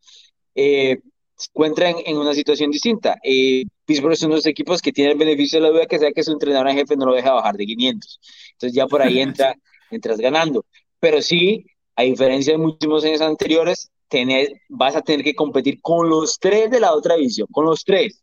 Aquí no hay patito feo, es más, me atrevo a decir que patito feo probablemente sea piso. Entonces, claro, no, no, eh, claro. E, e, es una situación eh, complicada. He visto y he escuchado, leído en las últimas horas gente que le, que le gusta el pick y lo entiende y gente que no le encanta el pick. Entonces, volvemos a lo mismo. Hasta el desarrollo del, del juego no podremos eh, decir muchísimo más. Si vos me decís, de todos estos mariscales, digamos, para mí ninguno de ellos era primera ronda, pero a veces la necesidad de un equipo te empuja a que sea primera ronda. Ahora, ante la dicotomía de, de Pickett y, Willis, ¿vos hubieras sido el, gerente general de Pittsburgh? Yo hubiera, yo hubiera elegido a, a, Kenny Pickens, la verdad.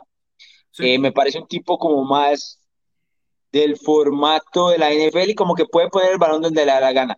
Willis eh, tiene esa mecánica que se ve un poco graciosa, una mecánica similar a, la de Lamar Jackson. Eh, ok, vuelvo a repetir, si Will sale del mismo estilo de Lamar Jackson, el equipo que lo elija va a estar pensando que es fantástico, pero no es Lamar Jackson. O sea, Lamar Jackson tenía muchos detractores, a pesar de que en Louisville la reventaba cuando le daba la gana, y llegó a la NFL y la reventó igual. O sea, quieras o no, y Lamar Jackson ha sido un mariscal de campo muy competente, que si la barra de competencia es un Super Bowl, pues ahí está complicado, ¿no? Porque la mayoría de los, mariscales de campo van a perder. Pero yo creo que dentro de todos estos tipos, Pittsburgh eligió el correcto. Lo que sí creo es que ninguno de ellos era un valor de primera ronda. Volvemos a lo mismo. El hecho de que em, la necesidad los haya, llevado, los haya llevado a eso, pues es donde estamos ahorita. Sí, sí. Ahora, yo sí te voy a decir algo. Pittsburgh es de esos equipos donde yo sí le doy beneficio de la duda. Creo, yo, bueno, te lo he dicho varias veces, creo que Yo sé que sí, porque por un lado te ponen la camisa de los Jets y por detrás la de Pittsburgh. Pero no solo eso, por un lado tener la de los Seahawks, ahora son medio broncos. ¿Ves, cómo sos? agarraste el estilo de un Sergio Gómez, que ya no, está con nosotros, y, y, te, lo, te lo llevaste a corazón. me parece muy loable de parte de, llevar el, la filosofía de tu amigo tan, tan de lejos ahora. No, no, no, para nada. Yo soy de los Jets y hasta y ahí llegué. Creo que es. el no lo digo yo, Bruno Milano, se hemos recibido mensajes. Mi capacidad de, frustración. demasiado Mi capacidad de frustración termina y empieza con los Jets. Y hasta, ahí llegué. Pero siempre te he dicho que me parece que a mí Pittsburgh es de las franquicias, no solo en la NFL, sino en el deporte como general, mejor, mejor organizadas, digamos, mejor, mejor llevadas. Y si soy Kenny Pickett, quiero caer en un tipo de franquicia como esta, ¿verdad? Sí, sí, sí. Soy un mariscal. Ah, bueno, eso es un buen punto porque para este mariscal de campo el tema cultura es sumamente importante, que fue la diferencia que tuvo Mac Jones el año anterior con el resto de su competencia. Llegó un equipo con cultura. Piquet está llegando un equipo con cultura ganada. Eso, eso es un, punto importante que das, das, en el clavo. Por supuesto. Y, y bueno, vamos, a, vamos a ver. Yo sí estoy de acuerdo con vos. Creo que Trubisky al menos va a empezar como titular, al menos que algo suceda en la pretemporada, que Pickett se haga un Russell Wilson, ¿verdad? O, eh, o que Trubisky más bien deje mucho que desear. O sea, puede, puede ir por las dos maneras.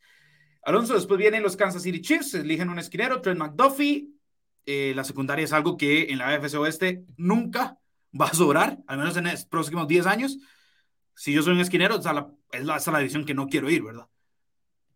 Te voy a decir algo yo viéndolo en, en los diferentes videos y viéndolo, a mí me encanta el pacto al jugar en Washington y demás, vos sabes que yo me quedo hasta la noche los sábados viendo los partidos y demás, siempre me pareció un tipo sumamente interesante, explosivo, agresivo, que lo quisiera tener en mi equipo.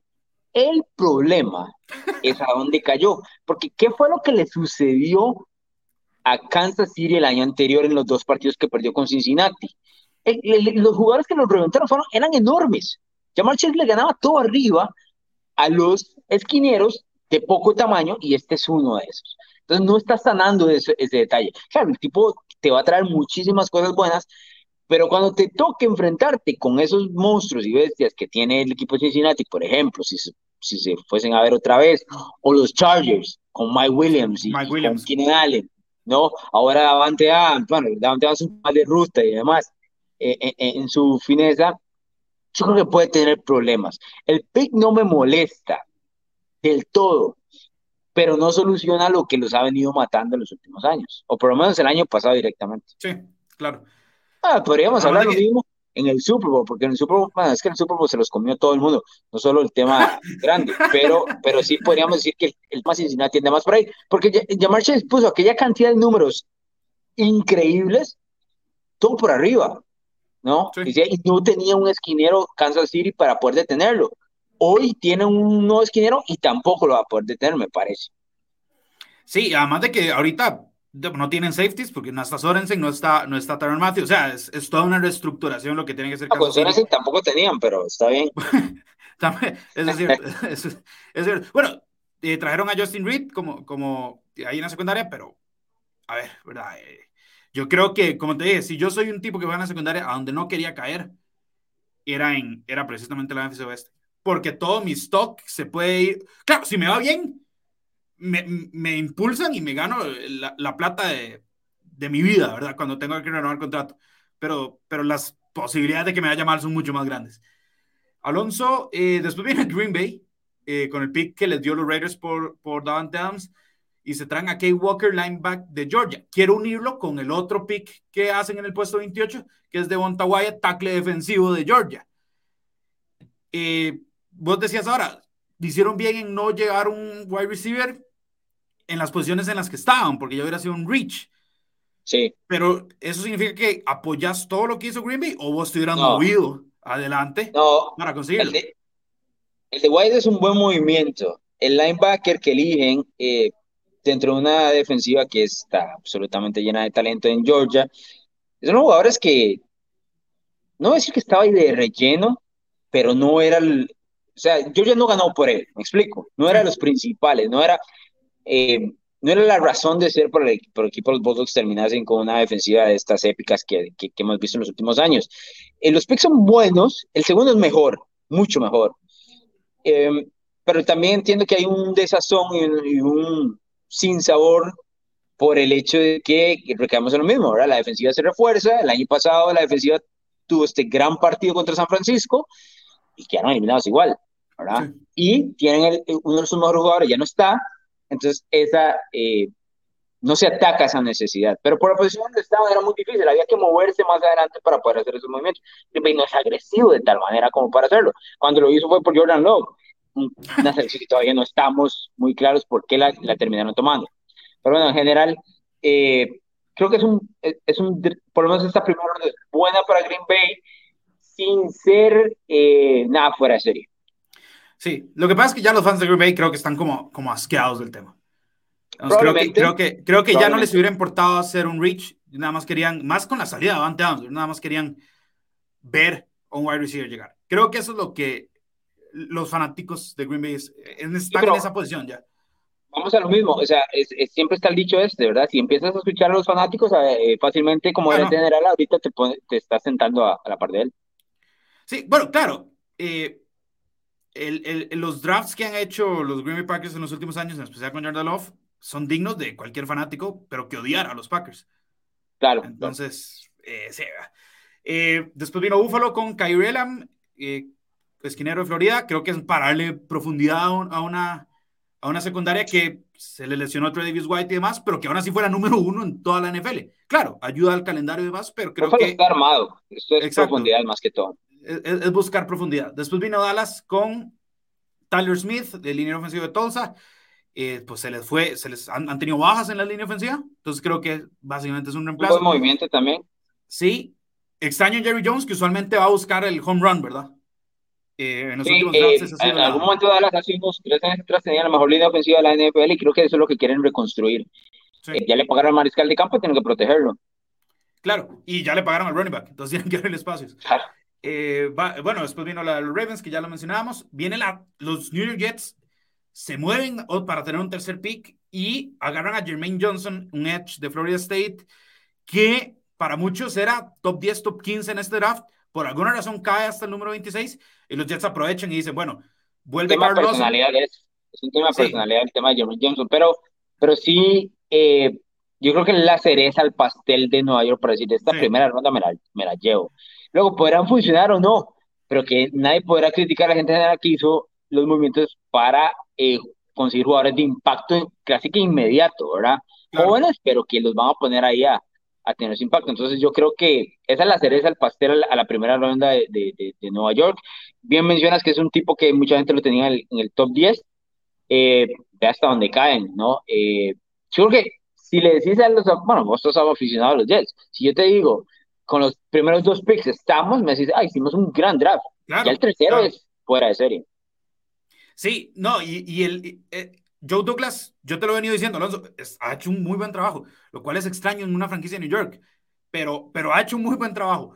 Ahora, ahora se espera que los tipos produzcan en la NFL, claro, pero él mismo decía en conferencia de prensa, los tres picks estaban en los mejores ocho rankeados por ellos, digamos. Cada equipo lo, falta, lo que falta es el tiempo para, para que paguen, para, que, paguen frutos, pero el movimiento de los gerentes general, por lo menos las decisiones están, ¿Qué es lo que querés. ¿No? Que eres un, un, gerente general que tome esas decisiones. Luego viene el, el, fruto en el campo. Sí, ya por último, yo creo que es, eh, me gusta mucho el draft porque primero le das un arma a tu mariscal joven, ¿verdad? Pero por el otro lado le das, tu le das dos jugadores de impacto inmediato a tu coach, que es de corte defensivo. Sí, sí, sí, sí. Entonces creo que ayuda a todo el mundo. Creo que el draft fue, fue bastante positivo. Después vino Jacksonville, eh, que hizo el trade con Tampa y se, y se queda con el linebacker de Utah, Devin Lloyd. Jacksonville tiene mucho hueco, ¿verdad? Creo que, creo que ponerle el peso a un, jugador todavía no está, no es, no es correcto. Green Bay viene con Devonta Wyatt y ahora viene el que vos mencionaste ahorita, con el tipo que juega de guapo y ya está un poquito viejo para jugar de guapo y que los drafts precisamente no le dio muy bien, con Bill Belichick agarrando a Cole Strange, que no sé si viste, Alonso, la reacción de Sean McVay. Es decir, lo, lo teníamos para el 104 pero no sé si viste a los Rams, a, a McVeigh Sneed, estaban repasados de piñas coladas, bro. Sí, y te culpo a vos por eso. Yo, yo te culpo a vos por eso.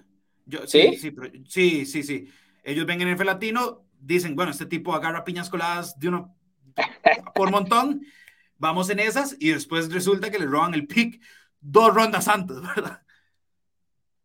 Aquí, a donde estoy ahorita, es donde hacen las piñas coladas, no, la, la élite. Entonces, no, no tengo que decir que este fin de semana probablemente hayan una que otra aquí que, que se pase de copas, pero sí estaban hasta las tenis los dos, ¿verdad? sí, sí, los dos. Eh, eh, lo cual es bastante gracioso y eso solo, puede, solo lo puedes hacer si ganaste el Super Bowl. por, supuesto. Juega, juega. O sea, nadie los va a criticar aquí. Ni una crítica. Ok, tal vez el momento no sea el ideal, pero puedes tomarte lo que te da la gana. No importa. Además, además que es un equipo que no, no ha basado su éxito directamente en el tema del draft, por lo menos en las primeras elecciones, ¿verdad? Por la decisión como tal, el, que parece que estaba hasta las tenis era Bill Belichick.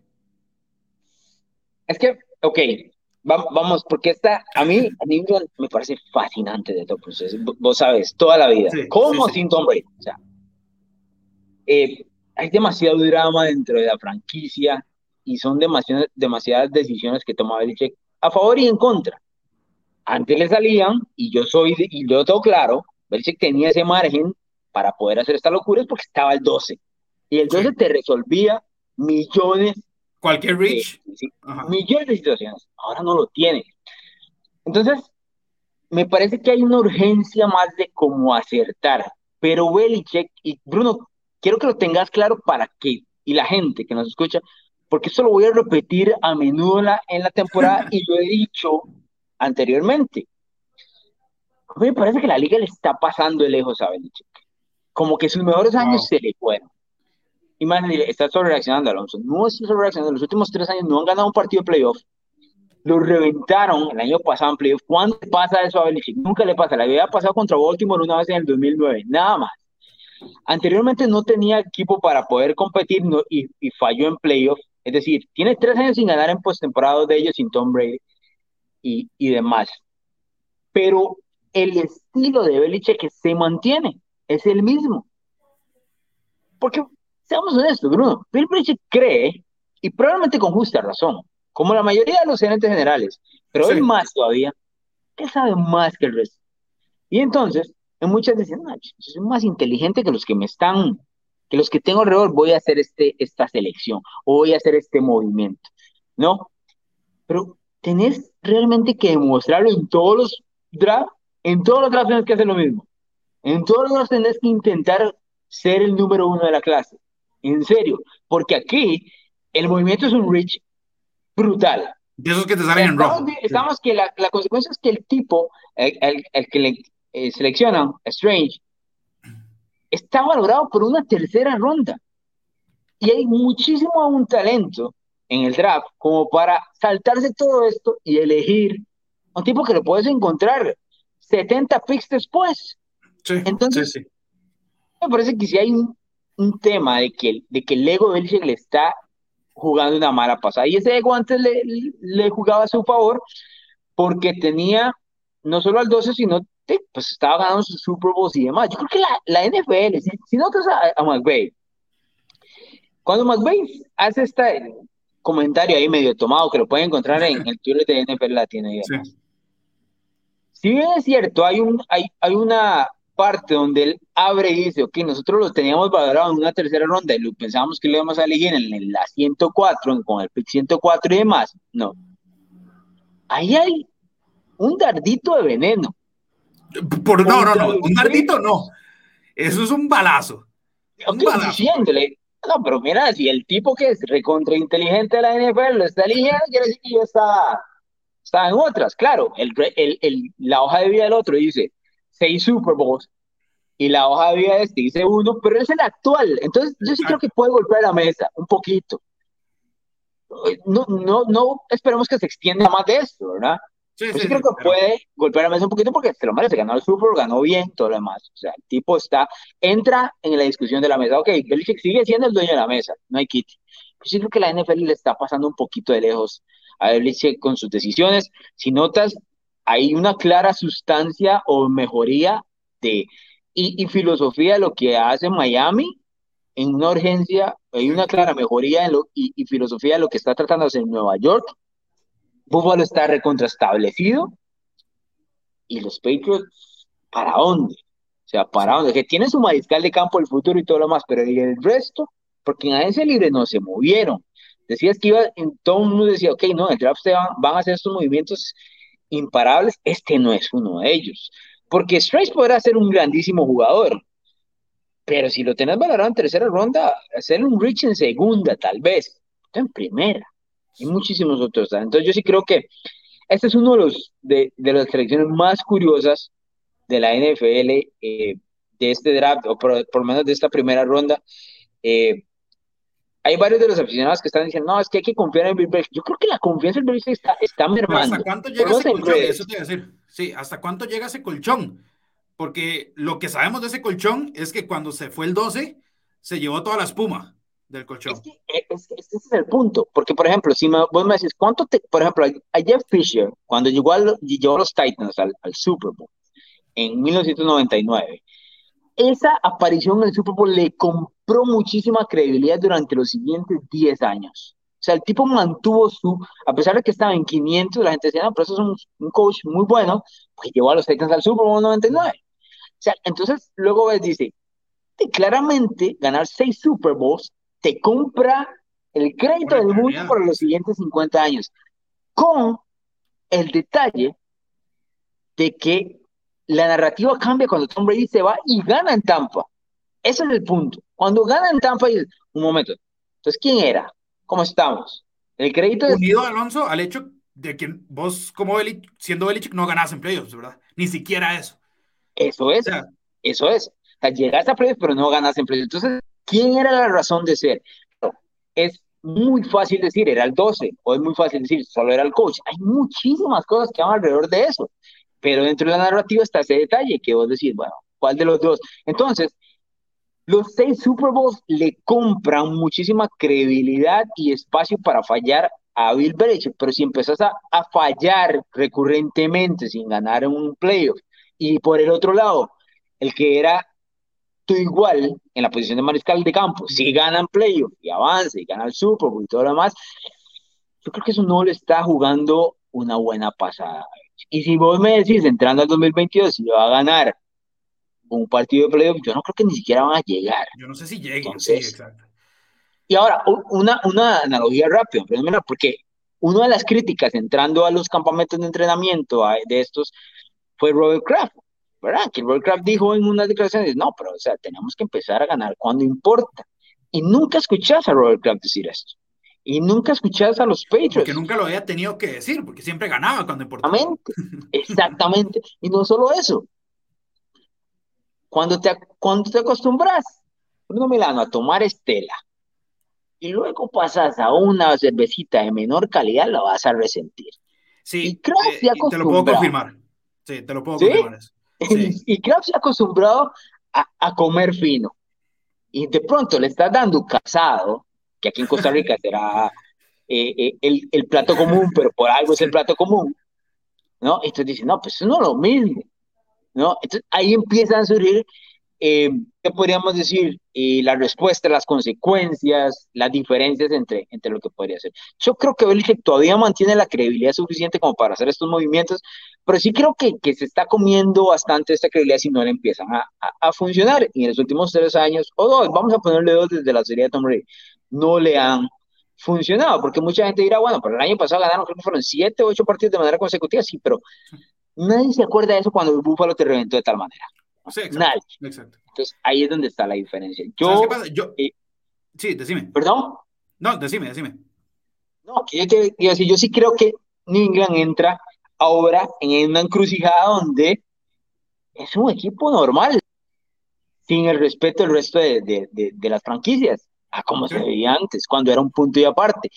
Entonces es una nueva era, una nueva era que va a ser muy interesante mientras Belichick se mantenga como gerente general y como head coach. Sí, yo lo que te iba a decir es que tal vez yo, yo no sé si le está pasando por encima a Belichick si solo fuera head coach, porque todavía es un tipo que te puede ganar batallas el, de El hecho de que toma las decisiones, eso es. Exacto. Como va de la mano con el general, siendo el general manager, no lo puedes distanciar. No, no, porque lo que tiene en el campo lo eligió él también. Y eh, volviendo a esa analogía que hacías, Alonso, yo creo que ahorita eh, esto es como eh, Robert Kraft está acostumbrado a comerse un filet miñón, ahora le tocó probar la carne molida y él quiere volver ya al filet miñón y Belichick con, le está diciendo, no, es que esta carne molida es premium, pero sigue siendo carne molida. Entonces, yo creo que estamos en un punto de quiebre donde tal vez la desesperación de Robert Kraft va a chocar mucho con, la, con, con el estoicismo de, de Bill Belichick, ¿verdad? Creo que vamos a tener ese y yo no sé, no, no, quiero decir que va a pasar un divorcio rápido, pero ciertamente se puede acelerar el, el final de una era. Estoy de acuerdo, algo que era poco, nunca considerado hace unos, hace un año, dos años atrás, pero bueno, cerramos, don Bruno Milano. Sí, nada más para repasar las últimas tres picks, Alonso. Eh, Kansas City agarra a George Karlaftis Edge para suplir la salida de Melvin Ingram, que fue una gran adición, pero que se les fue. El video de este tipo es un animal, por lo menos en college. Sí. es un animal pero ahora que si, se refleja lo mismo cuando tenga que enfrentar a otros animales en... Claro, eh, no sé si le viste estos músculos que están como por el cuello, no sé cómo se llaman. se llaman los trapecios. Los trapecios, eso mismo. Tenía, tenía, un, tenía un amigo que le decía los camellos, porque tenía, tenía hasta aquí. sí, e, él es un camello. Él es un, él es un camello, 100%. Después los Bengals agarran a un esquinero, Daxton Hill. Eh, ahí, igual, quiero recordarles, Alonso, que se pueden ir a, eh, a nuestra a nuestro Twitter en NFL Latino TV. La mayoría de los picks tienen un video que hicimos de un minuto con highlights para que se puedan ir dando una para idea. Que, para que puedan saber cómo es el, el, jugador y más. Exacto. Y por último, los Minnesota Vikings que habían retrocedido, eh, súper anticlimático, tengo que ser sincero. Agarran a Louis Sin, safety de Georgia. Eh, Minnesota que también se fue yendo para atrás y para atrás, para atrás. Esta fue la primera ronda. Hoy tenemos segunda ronda y demás. Eh, hasta, bueno, todo el fin de semana básicamente con temas del draft. Pueden revisar NFL Latino TV en Twitter para el minuto a minuto. Y recordarles seguirnos también en Spotify, Apple Podcast y YouTube. Se pueden suscribir, es gratis y darle la campanita para que no se pierdan ninguno de todo nuestro contenido. Alonso, unas últimas palabras antes de que ya te puedas ir a tomar tus 50 piñas coladas para ahogar el, el tema de AJ Brown. No, replicar todo lo que dijiste y eh, decirle a la gente que el próximo miércoles con el análisis del resto de las rondas, ya en nuestro horario normal de, de NFL Latino TV, para ver si le ponemos la etiqueta no de equipos ganadores o no al draft, que a mí no me encanta, pero eh, pues que es, un juego que a veces es, divertido. No real, porque hasta en tres años podemos realmente ejecutar quién ganó y, demás el draft, pero eh, pues ahí eh, comentar el resto de lo que, lo que deja, que podríamos decir es el Super Bowl de la temporada baja para muchos de los equipos. Sí, por supuesto. Bueno, ahí tienen todo y nada más también recordarles que pueden visitar narrativax.com cuando ya después de que se acabe el draft vamos a estar subiendo perfiles básicamente de cada equipo para que se vayan dando una idea cómo vienen a esta temporada 2022, que este va, no, no quiero ni decirles. Pero bueno, nos vamos, don Alonso Solano, vaya por sus piñas coladas y yo, eh, yo me voy al banco que tengo que pelear, muchachos. la, la diferencia de vidas aquí es yo estoy con la carne molida y don Alonso con, con el filet millón. No, no, no, no, pero ya me he pedido, bien camino. Entonces, bueno, nos escuchamos bueno. la próxima.